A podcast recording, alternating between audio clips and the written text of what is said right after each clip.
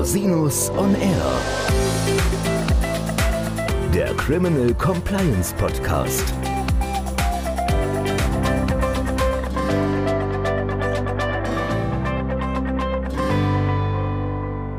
Herzlich willkommen zum Criminal Compliance Podcast. Schön, dass Sie wieder eingeschaltet haben. Mein Name ist Christian Rosinus und unser heutiges Thema ist 40 Jahre Strafverteidigung bzw. Strafverteidiger. Und da möchte ich natürlich nicht alleine drüber sprechen. Ich habe einen ganz tollen Gast eingeladen, der sich auch Zeit nimmt für dieses Gespräch, Herr Professor Matthias Jahn, seines Zeichens Professor hier an der Goethe-Universität Frankfurt. Herzlich willkommen, lieber Herr Professor Jahn.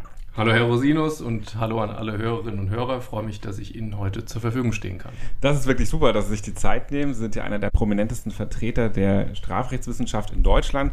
Vielleicht mögen Sie sich mal ganz kurz vorstellen, was machen Sie so? Wie kam es dazu, dass Sie Professor wurden und vielleicht auch, was machen Sie sonst und wie kommen Sie überhaupt zum Thema Strafverteidigung? Ich fange mal mit der letzten Frage an zum Thema Strafverteidigung. Komme ich deshalb, weil ich mal am Anfang meiner beruflichen Tätigkeit selbst als Strafverteidiger gearbeitet habe. Ich war vier Jahre zugelassen, habe hier in Frankfurt und in Berlin verteidigt, vom Schwurgericht über die große Strafkammer bis hin zu sogenannten politischen Strafverfahren hatte mich aber in der Zwischenzeit hier an der Uni schon habilitiert und bin dann am Ende der Habilitationsphase auf die andere Seite des Schreibtisches gegangen und habe mich der Staatsanwaltschaft angeschlossen, war hier in Frankfurt Dezernent bei der Staatsanwaltschaft einige Jahre lang, zuletzt organisierte Kriminalität bekämpft und hatte dann, bevor ich an die Uni gegangen bin, noch die Möglichkeit, beim Verfassungsgericht neun Monate arbeiten zu dürfen ja, und dann ereilte mich, was ich gar nicht, ehrlich gesagt, so auf dem Schirm hatte, überraschend ein Ruf an der Universität und den habe ich dann zwar ausgeschlagen, aber den nächsten angenommen und seitdem bin ich Hochschullehrer und im Nebenamt hier in Frankfurt am OLG in einem Strafsenat. Ja, das ist wirklich toll. Sie haben quasi alle juristischen Berufe einmal durchlaufen, alle bis auf die Verwaltung, glaube ich, würde ich sagen. Verwaltung fehlt mir und vielleicht so Sachen so wie Rechtspflege oder ja. sowas. Das kann ja auch interessant sein, aber das habe ich dann ausgespart. Also die Standardthemen haben Sie alle hinter sich sozusagen. Kann man sagen. Und Thema Strafverteidigung, Sie haben es gerade gesagt, das beschäftigt Sie ja auch wissenschaftlich. Vielleicht steigen wir mal ein. Sie haben gesagt, es gibt seit den 80er Jahren eine Renaissance der Strafverteidigung. Wie kam es dazu? Vielleicht können Sie die Entwicklung mal schildern. Der Ausgangspunkt liegt, glaube ich, in drei Entwicklungen, die in den 1970er Jahren ihren Ausgang genommen haben. Das sind zum einen die großen Strafverfahren gegen die Linksterroristen, insbesondere das Stammheimer Verfahren, das einen Professionalisierungsschub bei der Strafverteidigung notwendig gemacht hat der dadurch veranlasst war, dass der Staat zu den äußersten Mitteln gegriffen hat und dementsprechend auch die Verteidigung aufgefordert war, sich aufzurüsten, sowohl intellektuell als auch handwerklich und ihre Profession wiederzuentdecken. Zweiter Teil der Entwicklung ist, glaube ich, etwas, dessen Auswirkungen wir auch heute noch erleben, nämlich eine gesellschaftliche Entwicklung, die gesagt hat, wir setzen nicht mehr nur auf den Staat, beispielsweise im Bereich der Politik, ja. auch im Bereich der Rechtspolitik, sondern wir nehmen die Dinge selbst in die Hand. Also eine Graswurzelbewegung, aus der dann Anfang der 80er Jahre die Partei Die Grünen entstanden ist. Und das hat auch die Selbstverwaltung jetzt in einem untechnischen Sinne der Verteidigerinnen und Verteidiger nach vorne gebracht. Und letzter Satz dazu, dritter Teil dieser Entwicklung ist ein Bewusstsein der Strafverteidigung dafür, dass es nicht nur wichtig ist, gute Ideen zu haben, sondern sich auch, heute würde man sagen, die Skills anzueignen, diese Fertigkeiten fortzuentwickeln und weiterzugeben. Das führt dann zur Entstehung von Zeitschriften, Fortbildungsangeboten. Irgendwann kommt der Fachanwalt für Strafrecht und so geht das dann immer weiter. Was ist denn überhaupt Strafverteidigung? Sehr gute Frage. Ich habe gerade vor einigen Tagen die Definition eines bekannten Verteidigungskollegen gelesen, der sagt, Strafverteidigung ist die Kunst, Menschen, die mehr Macht haben als man selbst, vom Gegenteil dessen zu überzeugen, was sie ursprünglich für richtig gehalten haben. Und in meiner Interpretation ist das gemünzt beispielsweise auf die Situation nach der Eröffnung des Hauptverfahrens in der Hauptverhandlung, wenn sich die Strafkammer schon mal durch den Eröffnungsbeschluss vorläufig festgelegt hat. Und jetzt ist der Verteidiger aufgerufen, eine Situation, wo im Prinzip alles gegen seinen Mandanten spricht. Diejenigen, die am Ende die Macht haben, den Mandanten ins Gefängnis zu schicken oder ihn freizusprechen, vom Letzteren zu überzeugen. Ja, das ist auf jeden Fall ein ganz wichtiger Aspekt. Was ist gute Strafverteidigung? Gute Strafverteidigung ist eine, die in den Möglichkeiten, die die Profession bietet, im Einzelfall die sachangemessene wählt. Also wir haben im Wesentlichen, wenn man es radikal vereinfacht, zunächst mal zwei Schienen, bei denen die Weiche richtig gestellt werden muss. Konsens oder Konflikt. Das sind jetzt die Extreme natürlich. Ich vereinfache radikal, aber ich glaube, dann ist es anschaulicher. Man kann versuchen, wenn man denkt, dass das Verfahren das Richtige dafür ist, ein konsensuales Ergebnis für den Mandanten zu finden. Man kann eine Verständigung ansteuern, man kann eine Einstellung nach 153, 153a mit oder ohne Auflage ansteuern. Man kann versuchen, einvernehmlichen Strafbefehl zu erreichen, um dem Mandanten die Hauptverhandlung zu ersparen. Oder man merkt, hier haben sich bereits alle festgelegt. Die Dinge sind zwar formaliter nur auf der Ebene eines hinreichenden Tatverdachts eingestielt.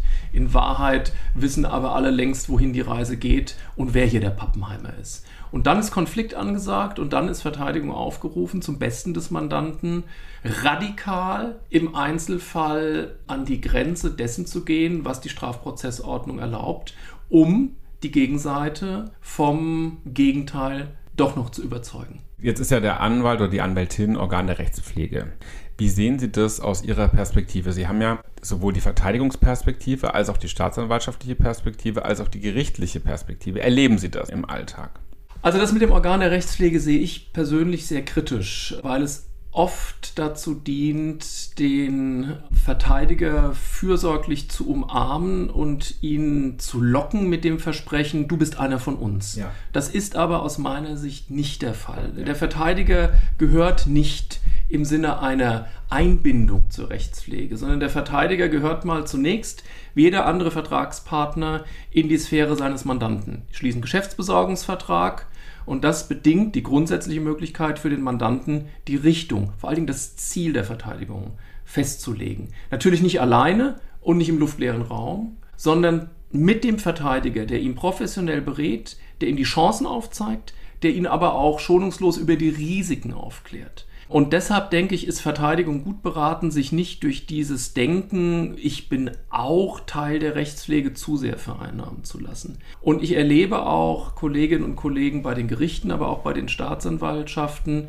die schon sehr genau wissen, dass am Ende des Tages die Verteidigung das kalkulierte Gegengewicht zur Übermacht des Staates sein muss. Ich habe das mal vor vielen Jahren versucht wissenschaftlich zu beschreiben als eine Situation der Asymmetrie. Wir haben einen, wenn Sie so wollen, Angriff der Staatsanwaltschaft durch die Anklageschrift, die sich das Gericht zu eigen macht durch den Eröffnungsbeschluss. Ja. Und gegen diese asymmetrische Machtdisbalance hat Verteidigung anzutreten, indem sie nun mit dem, was ihr die STPO gibt, versucht, die Festlegung, die da bereits stattgefunden hat, noch einmal in Frage zu stellen. Und deshalb weniger Organ der Rechtspflege als mehr Vertragspartner des Mandanten. Wie unterliegt denn aus Ihrer Sicht die Rolle des Verteidigers, der Verteidigerin in den letzten Jahren einem Wandel? Ich glaube, dass wir drei, mindestens mal drei wichtige Veränderungen erleben in den letzten Jahren. Und mit den letzten Jahren meine ich ziemlich genau die Zeit seit 2007, also eine relativ neue Entwicklung. Ja. Seit 2007 erlebt die Verteidigung in Wirtschaftsstrafsachen eine tiefgreifende Änderung.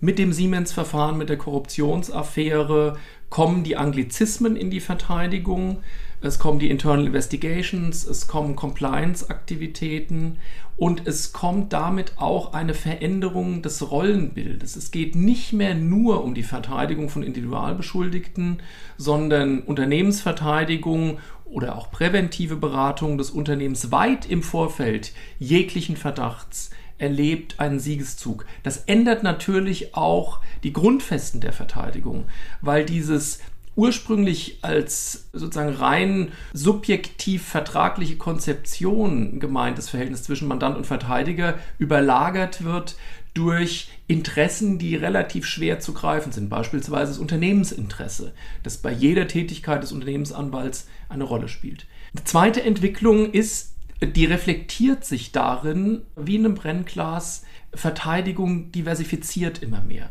Also das, was man noch Anfang der 80er Jahre festmachen kann, einen relativ einheitlichen Typ von Verteidiger. Ein Professorenkollege aus Mainz hat das mal den neuen Strafverteidiger-Typ genannt. Das zersplittert in eine Vielzahl von Subberufsbildern, die sehr weit auseinander liegen. Da gibt es eben den eben schon erwähnten Unternehmensverteidiger, der war seit Jahren nicht mehr in der Hauptverhandlung. Und da gibt es auf der anderen Seite Kolleginnen und Kollegen, die haben als Geschäftsmodell Pflichtverteidigungsmandate möglichst fünf, sechs, sieben an einem Tag. Und zwar meistens Amtsgericht, maximal mal Schöffengericht, damit es schnell und effizient geht. Ja, ohne Aktenstudium oder kurz vorm Termin.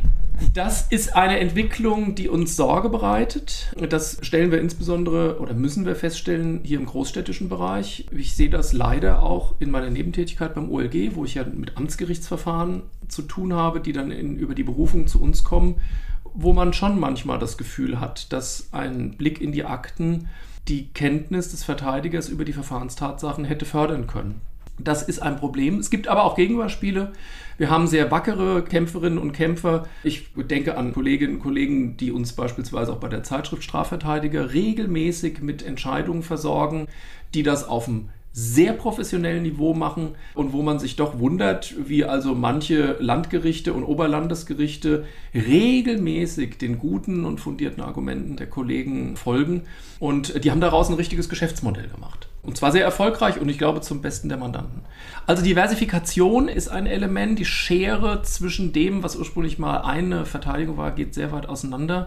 Und das dritte und letzte ist, dass Verteidigung noch mehr merken müsste, aber glaube ich schon ansatzweise gemerkt hat, dass die Selbstorganisation etwas Sinnvolles ist. Dass es sinnvoll ist, sich im Rahmen von Vereinigungen, wirtschaftsstrafrechtliche Vereinigungen, Strafverteidigervereinigungen, aber auch in den klassischen Organisationsforen Deutscher Anwaltverein, Bundesrechtsanwaltskammer zu organisieren und zu versuchen, das, was mal in den 70er Jahren artikuliert worden ist, als soziale Gegenmacht, nicht mehr im einzelnen Verfahren durchzusetzen. Da gehört das nicht notwendigerweise hin, sondern als kalkuliertes Gegengewicht einer punitiven Tendenz in der Strafrechtspolitik entgegenzusetzen und zu versuchen, in dem lauten Konzert derjenigen, die sagen, mehr Strafe, mehr Opferrechte oder am besten mehr von beidem, in diesem Konzert etwas entgegenzusetzen und die Interessen des Beschuldigten und damit auch die legitimen rechtsstaatlichen Interessen zu Gehör zu bringen. Ja, ich erlebe das ja auch. Ich bin ja seit langen Jahren in der Wirtschaftsstrafrechtlichen Vereinigung aktiv. Das ist keine reine Verteidigerangelegenheit, aber wir haben natürlich einen sehr intensiven Austausch mit Politik und Justiz.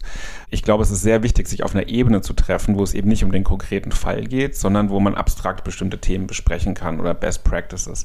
Ich glaube, das ist eine sehr wichtige Entwicklung auch für den Strafverteidiger Strafverteidiger, die Strafverteidigerin. Ich bin ja sozialisiert in der neuen Zeit. Ich bin ja Anwalt seit 2003. Das heißt, ich habe genau diese Entwicklung ja mitgemacht. Und ich sage immer, ich bin im Prinzip Wirtschaftsanwalt mit Schwerpunkt Strafrecht. Ja, also wir machen natürlich Strafverteidigung, wir sind auch in den Hauptverhandlungen, aber wir beraten auch sehr viele Unternehmen. Und diese Interessen herauszuarbeiten und auch interessengerecht zu agieren, ist in diesen komplexen wirtschaftsstrafrechtlichen Konstellationen ja häufig eine andere, als wenn ich als sag mal, Verteidiger des Individualmandanten einem Staatsanwalt oder einem Gericht gegenüberstehe in einer ganz konkreten Sache, die vielleicht jetzt nicht ein breiteres Interessenspektrum hat. Und deswegen, glaube ich, brauchen wir auch weitere Fähigkeiten als Strafverteidigerinnen und Strafverteidiger, die über die reine Kenntnis der Strafprozessordnung hinausgehen.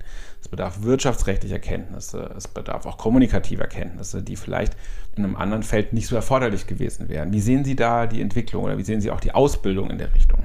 Also es ist ganz sicherlich richtig, dass wir uns, wenn ich es mal so formulieren darf, einer echten Interdisziplinarität zuwenden müssen. Also nicht mehr so, wie man das früher gemacht hat, sozusagen, ja, also Jura, das ist halt eben auch nur so eine von vielen Sozialwissenschaften und wir müssen eben mit den anderen zusammenarbeiten. Das hat nicht gut funktioniert, insbesondere deshalb, weil die anderen auch nicht immer Lust darauf hatten, mit den Juristen zusammenzuarbeiten. Und die Wirtschaftsstrafverteidigung insbesondere führt nun dazu, ich würde den Kreis sogar noch weiterziehen, dass man eben nicht nur wirtschaftsrechtliche, beispielsweise gesellschaftsrechtliche oder steuerrechtliche Kenntnisse sich draufpacken muss. Das macht die Uni hier ganz gut. Wir haben House of Finance hier auf dem Campus. Das ja. ja, dass sich diesen Ausbildungsinhalten wirklich auf einem extrem hohen Niveau widmet. Und wir versuchen das auch in unseren Veranstaltungen, also hier im Institut für Kriminalwissenschaft und Rechtsphilosophie, in den Veranstaltungen im Schwerpunktbereich zur Strafverteidigung auch zu Gehör zu bringen. Wir machen, wir versuchen mit, beispielsweise mit Mood Courts die jungen Studierenden heranzuführen an ein vernetztes Denken, das eben nicht mehr nur das in den Blick nimmt, was die STPO so hergibt und was im STGB als Bedrohung drinsteht, sondern, das meine ich mit dem weiteren Fokus, auch die wirtschaftlichen Aspekte, ja.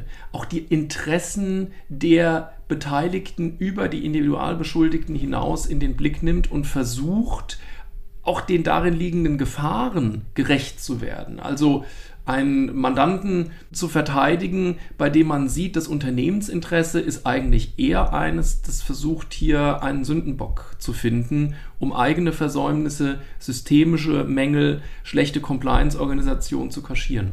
Also das funktioniert, glaube ich, mittlerweile im universitären Kontext, jedenfalls an den größeren Unis, eigentlich schon ganz gut. Wo es noch etwas mangelt, ist in meiner Wahrnehmung im Interesse gerade auch der Kolleginnen und Kollegen aus den Wirtschaftswissenschaften, die gute Angebote zu machen haben, mit uns auf Augenhöhe ins Gespräch zu kommen. Ich erlebe oft, auch hier im universitären Kontext, dass man dann so, naja, da kommt der Jurist, Bedenkenträger, der hat dann halt wieder seine Gesetze und, und da macht er sich ganz besonders wichtig damit, dass man so in eine Ecke gedrängt wird, obwohl man eigentlich, äh, und das würde ich für die meisten der Kolleginnen und Kollegen hier im Fachbereich in Frankfurt in Anspruch nehmen, ein echtes Interesse daran hat, sich auch zu informieren, was haben wir denn an methodischen Instrumentarien in den heutigen Wirtschaftswissenschaften, die uns aufhelfen können, die uns weiterbringen können. Und zwar eben nicht nur sozusagen auf, auf dem technischen Niveau, wie kann ich in der Hauptverhandlung mit Sachverständigen auf Augenhöhe diskutieren. Klar, da, da muss ich mich ein bisschen aufmunitionieren durch Kenntnisse, sondern ich meine das auch in einem, sozusagen in einem übergreifenden Kontext. Wie können wir versuchen, echte Interdisziplinarität mit Wirtschaftswissenschaftlerinnen und Wirtschaftswissenschaftlern zu erreichen? Wir versuchen das hier in Frankfurt seit vielen Jahrzehnten. Es gibt eine Veranstaltung, Veranstaltung, die versucht, Kriminalwissenschaften, Recht auf der einen Seite, Moral und Ethik miteinander abzugleichen. Und da versuchen wir immer wieder mit den Wirtschaftswissenschaftlerinnen und Wirtschaftswissenschaftlern ins Gespräch zu kommen, aber es ist nicht immer leicht. So das verstehe ich, ja. Es ist sehr wertvoll. Also ich habe ja eine wirtschaftswissenschaftliche Zusatzausbildung gemacht im Studium, das hilft mir heute noch sehr. Ja. Also alleine diese Denkweise ja. und der Zugang, das ist sehr hilfreich, insbesondere im Bereich der Wirtschaftsstrafverteidigung oder der Unternehmensberatung. Uni Bayreuth war da immer Vorbild. Genau. Die haben ja, ja, sehr, sehr früh damit angefangen, in, in diesem Kontext zu denken. Daran kann man aber, glaube ich, ganz gut erkennen, das ist ja eine der bayerischen Reformuniversitäten, man muss eben manchmal einen Neuanfang wagen ja. und sozusagen Jura aus gewohnten akzeptierten Denkstrukturen rausholen und in solchen interdisziplinären Kontext reinstellen. Die Früchte davon kann man heute ernten. Das, ja, das ist ja auch das, was wir mit Vista versucht haben. Ich glaube, es ist ein guter, guter Ansatzpunkt, das zu machen. Aber kommen wir nochmal zurück zur Rolle der Strafverteidigung. Wie sehen Sie die Tendenzen in der Rechtsprechung, so eine gewisse Reserviertheit gegenüber Strafverteidigung zu haben? Also die erste Assoziation ist natürlich das Menetekel der Entscheidung des Großen Senats zur Rügeverkümmerung, wo der Große Senat gemeint hat, seine Entscheidung tragend auf die Erwägung stützen zu müssen, das Ethos der Strafverteidigung habe sich geändert, um, das war damals sozusagen das konkrete Problem, das zu entscheiden war, das Problem der sogenannten unwahren Verfahrensrüge in den Griff zu bekommen. Und das hat viele Kolleginnen und Kollegen in der Verteidigung sehr empört, sehr empört. Äh, weil das natürlich gegriffen war. Woher wollte das der große Senat wissen? Man hat sicherlich keine empirisch belastbare Erhebung durchgeführt zu der Frage, und wie will man das überhaupt tun, das Ethos der Strafverteidigung. Und das hat etwas reflektiert, was tiefer geht, glaube ich, als solche Formulierungen, die natürlich auch plakativ sind und manchmal auch plakativ gemeint sind.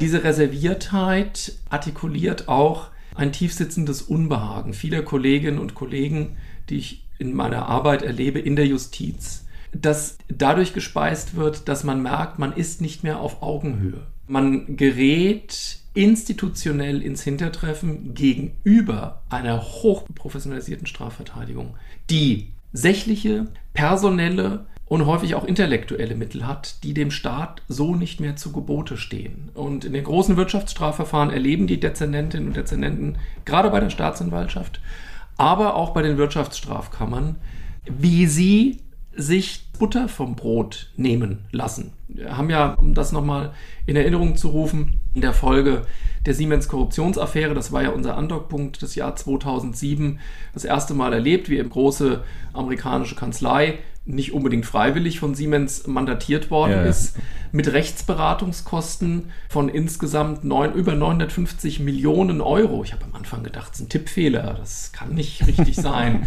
da ist eine Null zu viel dran. Wir reden also von fast einer Milliarde Euro. Und das sind Beträge, wenn man das mal vergleicht mit dem hessischen Justizhaushalt, das ist der gesamte hessische Justizhaushalt eines Jahres inklusive aller Personalmittel für die hier Beschäftigten. Das sind Dimensionen, die, glaube ich, erkennen lassen, dass der Staat aufpassen muss. Wenn er weiter darauf Wert legt, dass sein staatliches Gewaltmonopol nicht nur auf dem Papier steht, sondern dass das Gewaltmonopol auch bedeutet, dass beispielsweise die Staatsanwaltschaft ihre Leitungsbefugnis in den Verfahren wirklich ausüben kann und nicht nur so als Notar von der Polizei missbraucht wird, wenn es mal darum geht, einen richterlichen Beschluss zu erlangen, dann muss hier mehr Geld in die Hand genommen werden. Aber ich weiß, dass das wohl feil ist, das zu sagen, weil das ja ein Mantra ist, das seit vielen Jahrzehnten im Raum steht, wo die Rechtspolitiker aber eben dann doch merken, am Kabinettstisch sitzen sie eben ganz weit außen, möglichst weit weg entfernt vom Ministerpräsidenten. Und der hat natürlich vor allen Dingen seinen Finanzminister im Ohr, der tausend Interessen zu bündeln hat, nicht so sehr die der Justiz. Und das ist eine Gefahr, die uns möglicherweise perspektivisch irgendwann mal noch sehr auf die Füße fallen. Da haben Sie völlig recht. Ich glaube auch, es ist eine Gefahr für die Strafverteidigung, weil ich erlebe, es gibt ganz ausgezeichnete Staatsanwältinnen und Staatsanwälte, die das wirklich mit hoher Eigeninitiative machen, die ganz ausgezeichnet auch rechtlich und tatsächlich ermitteln. Das macht mir persönlich mehr Spaß und man kommt auch weiter in der Sache, weil man einfach quasi auf Augenhöhe diskutiert und spricht. Aber wir erleben es gelegentlich oder auch in bestimmten Regionen häufig, dass auch von der Staatsanwaltschaftsseite aus Akten nicht mehr bearbeitet werden, nicht mehr gelesen werden. Die werden dann auf den nächsten Sachbearbeiter, der nächste Sachbearbeiterin weitergegeben. Die Verfahren hängen ewig in der Luft und dann kommt es möglicherweise zu einer Anklage, die sich gar nicht auf die Akte stützen lässt. Und solche Themen passieren dann eben, weil diese Kapazitäten nicht ausreichend vorhanden sind. Ich glaube, es wäre auch im Interesse einer funktionierenden Strafverteidigung, überhaupt der Strafrechtspflege insgesamt, wenn da die Kapazitäten entsprechend wären. Weil ich glaube, die Verfahrensdauer und auch das Verständnis von bestimmten Mandantinnen und Mandanten, wie sie diesem Staat gegenübertreten, wie sie ausgesetzt sind in so einem Verfahren, würde dadurch wesentlich gefördert werden. Das ist ganz sicher richtig. Wir, das Thema hat sehr, sehr viele Facetten. Ich will noch mal eine ergänzen, weil wir vorhin über Juristenausbildung gesprochen haben. Wenn hier unsere besten Absolventinnen und Absolventen dann nach einem guten oder sehr guten zweiten Examen vor der Frage stehen, was soll es denn jetzt nun werden? Und denen stehen ja nur mit einem Doppelprädikat alle Türen offen. Dann taucht natürlich schon die ganz handfeste Frage auf. Will man sich einer hochspezialisierten Einheit, Strafverteidigerboutique oder vielleicht auch einer Verteidigereinheit innerhalb eines großen Büros anschließen. Natürlich auch mit einem sehr deutlich mittlerweile sechsstelligen Jahresgehalt, das binnen kurzen erreichbar ist oder vielleicht bei entsprechender Verhandlungsposition auch schon erreicht werden kann. Oder will man eben als R1 Richterin oder Richter, Staatsanwältin oder Staatsanwalt in den Justizdienst eintreten mit bescheidenen Möglichkeiten, was das Backup von Sekretariaten und Geschäftsstellen betrifft, mit einem Aktenumlauf, gerade in den Allgemeinabteilungen, bei denen man am Anfang zu tun hat, der einen zur Verzweiflung bringen kann. Ich habe eine Referendarin ganz unlängst noch in der Wahlstation gehabt, die dann in den Hessischen Justizdienst eingetreten ist, hervorragende Kollegin, die mich nach vier Wochen verzweifelt angerufen hat und gefragt hat, was ich denn dazu sagen würde, wenn sie es hinschmeißen würde. Ich sage, was ist denn passiert? Ich hatte sie immer schon darauf hingewiesen, das ist am Anfang, das erste halbe Jahr in der Justiz ist schwierig, weil man sich erstmal freischwimmen muss und auch akzeptieren muss, dass vieles von dem, was man intellektuell als falsch erkennt, so in den Alltag eingesickert ist, dass man es als Berufsanfängerin, Berufsanfänger erstmal nicht reparieren kann, sondern man muss sich arrangieren mit dem Missstand. Häufig zum Nachteil der Strafrechtspflege. Und ich habe ihr dann geraten, halten Sie durch. Es wird besser werden. Es gibt ein Licht am Ende des Tunnels. Ich habe jetzt länger nichts von ihr gehört. Das ist noch alles noch nicht lange her. ist sie noch da. Ich hoffe mal. Vielleicht hört sie es ja und meldet sich. Die Dinge entwickeln sich hoffentlich zum Besseren. Aber das sind Einzelfälle, die das systemische Problem aufzeigen.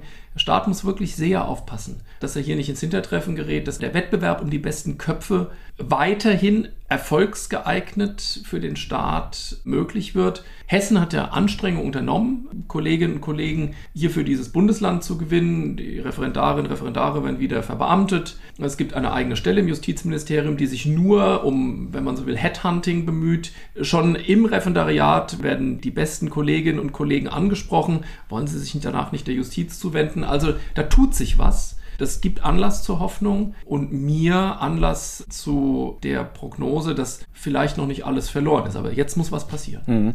Kommen wir nochmal zurück zum Thema Reserviertheit. Sie sagen, es hängt so ein bisschen am Kräfteungleichgewicht auf der anderen Seite gibt es natürlich auch ein Kräfteungleichgewicht seitens der Möglichkeiten der staatlichen Institutionen gegenüber den Möglichkeiten der Verteidigung. Also es ist vielleicht auch ein bisschen Ausgleich des Kräfteungleichgewichts. Aber wie kann man es sozusagen besser machen? Weil wenn wir uns jetzt mal die gesetzgeberischen Bemühungen angucken, reden wir mal über den seligen Entwurf zum Verbandssanktionengesetz. Der hatte ja auch ein ganz irritierendes Bild über anwaltliche Tätigkeit. Das ist sicherlich richtig, ja. Also mit dem Gedanken, dass man Aufklärung und Verteidigung voneinander trennen müsse und dass selbst Chinese Walls nicht genügen würden, das ist schon eine Misstrauensbekundung gegenüber der Wirtschaftsstrafverteidigung. Wie man das voranbringen kann, ist nicht so einfach zu sagen. Da gibt es kein Patentrezept, sondern es gibt, sagen wir mal, aus dem Instrumentenkasten der Rechtspolitik gewisse Werkzeuge, die man einsetzen sollte. Dazu gehört zum einen, finde ich, dass der Staat, die Rechtspolitik, sich von dem Gedanken verabschieden muss, der so populär kommunizierbar ist. Nur schnelles Recht ist gutes Recht. Nein, das ist nicht richtig in dieser Allgemeinheit, sondern die Verfahren müssen im Einzelfall sorgfältig betrieben werden. Nicht Schnelligkeit um der Schnelligkeit willen. Und wir haben in den letzten Jahren in der Strafprozessgesetzgebung insbesondere viele Reformen erlebt, die einseitig auf höher, schneller weitergesetzt ja. haben. Das kann so nicht weitergehen, sondern da muss ein Umdenken einsetzen. Zweiter Baustein, nicht immer more of the same. Wir erleben es ja fast im Tagesrhythmus. Es gibt ein gesellschaftliches Problem und irgendjemand krakeelt möglichst laut in der Öffentlichkeit, mittlerweile auch organisiert in Pressure Groups die sich zu artikulieren wissen, wir brauchen neuen Straftatbestand. Gegen X, gegen Y und übermorgen dann auch noch gegen Z. Das betrifft nicht nur das Wirtschaftsstrafrecht, aber es betrifft natürlich auch das Wirtschaftsstrafrecht. Und wenn hier nicht ein Umdenken einsetzt und die Justiz weiterhin den Flaschenhals darstellt, durch den diese ganzen Verfahren, die von irgendjemandem dann aufgrund dieser neuen Tatbestände angestoßen worden sind, hindurch muss. Und da wird es natürlich eng und da hakt's.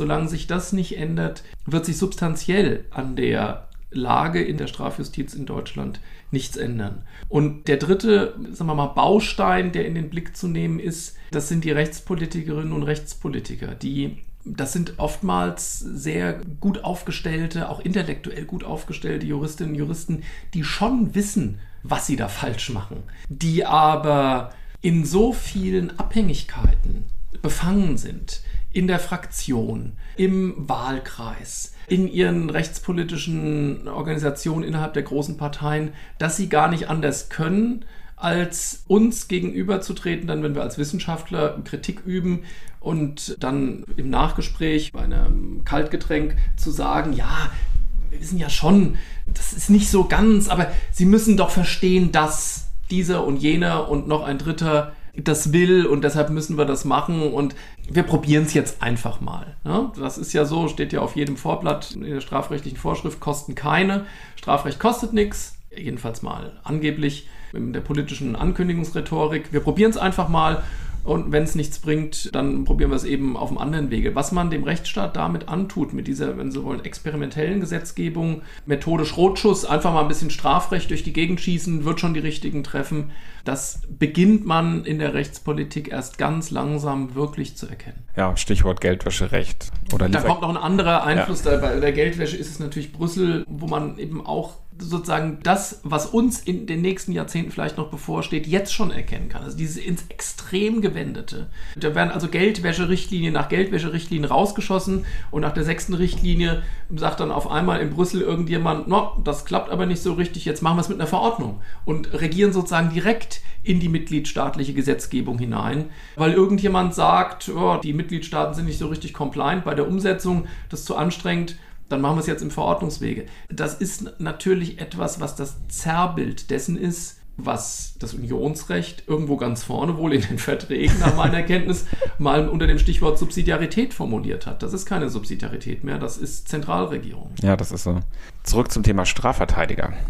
Erzählen Sie doch mal was. 40 Jahre Strafverteidiger. Also zu dem Jubiläum 40 Jahre Strafverteidigung gehört natürlich auch 40 Jahre der Zeitschrift Strafverteidiger. Wir haben das im letzten Jahr begehen können, durch die Corona-Pandemie etwas ausgebremst. Und wir haben die Idee, dass diese 40 Jahre seit dem Jahr 1981, also Gründung der Zeitschrift Strafverteidiger, um der Wahrheit die Ehre zu geben, natürlich auch gleichzeitige Gründung der Zeitschrift NSTZ, wenn man so will, als eine Reaktion auch der Justiz darauf, dass sich Verteidigung da neu institutionell sortiert hat. Wir haben die Idee, dass darin mehr steckt als nur so ein Jubiläum, wo sich ein Verlag drüber freut. Wir glauben schon, dass das Anlass ist, mal innezuhalten. Wir haben im aktuellen Jahrgang eine Serie gestartet, 12 mal 12 gleich 40, wo wir also zwölf Verteidigerpersönlichkeiten, wie wir glauben, jeweils zwölf Fragen stellen, die identischen Fragen im Wesentlichen, und damit dieses 40-jährige Jubiläum feiern wollen, weil wir in die Verteidigung hineinhören wollen, in diese, wenn Sie so wollen, Zeugen der Verteidigung, Zeitzeugen der Verteidigung hineinhören wollen nicht nur von denen lernen wollen, das ist immer gut, wenn man auf die Alten hört, sondern auch erfahren wollen, welche Entwicklungspfade zu der Situation geführt haben, die wir heute vorfinden. Und das wollen wir jetzt noch ausbauen. Da soll es eine Buchpublikation geben mit dem Titel Zeugen der Verteidigung, wo wir insgesamt 25 Verteidigerinnen und Verteidiger fragen wollen, ihnen auch mehr Raum geben können als in der Zeitschrift, was in den letzten 40 Jahren aus ihrer Sicht Verteidigung ausgemacht hat und ich bin ganz gespannt, wie das werden wird und freue mich darauf, dass vielleicht der ein oder andere gerade von den jüngeren Kolleginnen und Kollegen so ein Buch zur Hand nimmt und sich inspirieren lässt von dem, was Verteidigerinnen und Verteidiger erlebt haben, vielleicht sich auch von dem inspirieren lässt, was die sich erkämpft haben. Wir haben einige dabei, auch berühmte Namen, etwa Herr Ströbele, der für seine Verteidigungsbemühungen in Untersuchungshaft gegangen ist. Wir haben andere dabei, die sogenannte Ehrengerichtsverfahren mm, ja. bekommen haben für die Verteidigung in Stammheim. Wir haben Dritte dabei, die über Jahre lang mit strafprozessualen Maßnahmen heimlicher Art überzogen worden sind, was sich dann häufig erst Jahre oder auch Jahrzehnte später herausgestellt hat. Und dieses Erkämpfen dessen, was heute Verteidigung in der Bundesrepublik bedeutet, finde ich einen ganz wichtigen Aspekt, dass man das sich nochmal vergegenwärtigt. Das ist uns, wie man das bei der Demokratie ja immer sagt, nicht zugeflogen, sondern das haben die Generationen vor uns sich erkämpft. Ja, wie so oft, ne? Wie so oft. Blicken wir mal in die Glaskugel. Was ist denn Strafverteidigung in zehn Jahren?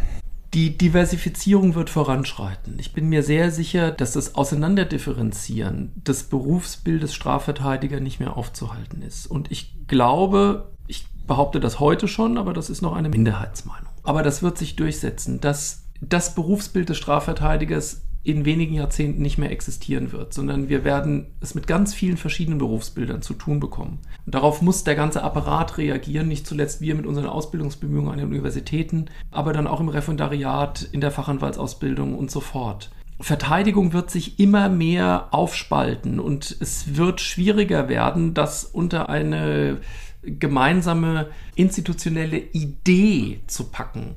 Und ein junger Wirtschaftsstrafverteidiger, der von Anfang an genau weiß, ich will mich der Wirtschaftsstrafverteidigung zuwenden, wird Schwierigkeiten haben mit einem Kollegen, einer Kollegin, die im Wesentlichen Schwurgerichtsverfahren machen oder die im Wesentlichen beim Amtsgericht Verkehrsovis betreuen, überhaupt noch ins Gespräch kommen zu können, weil die Gemeinsamkeiten schwinden.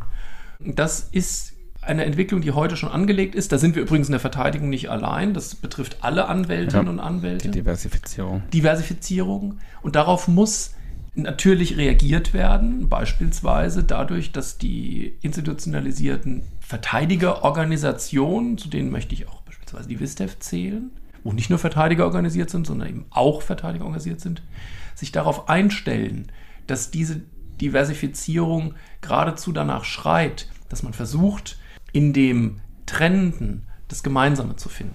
Wie heißt es, wir waren ja eben bei der Europäischen Union, in Vielfalt vereint. Das ist, glaube ich, etwas, was sich die Verteidigung angelegen lassen sein sollte, dass sie in Vielfalt vereint bleiben sollte, weil sie sich sonst nicht durchsetzen wird gegen andere Interessengruppen in der Gesellschaft. Das ist ein wunderbares Schlusswort, Herr Jahn. Haben wir noch irgendwas vergessen?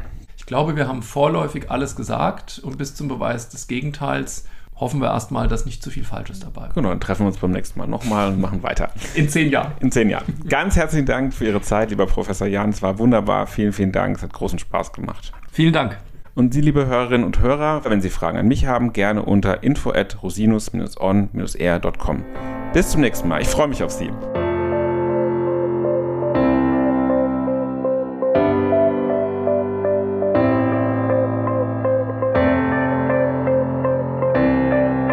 Podcast stellt lediglich einen allgemeinen Überblick über rechtliche Themen dar und ersetzt selbstverständlich keine Rechtsberatung zu konkreten Fragestellungen im Einzelfall. Bei Fragen wenden Sie sich an Rechtsanwältinnen und Rechtsanwälte Ihres Vertrauens, natürlich auch gerne an uns. www.rosinus-on-r.com oder unter www.rosinus-partner.com.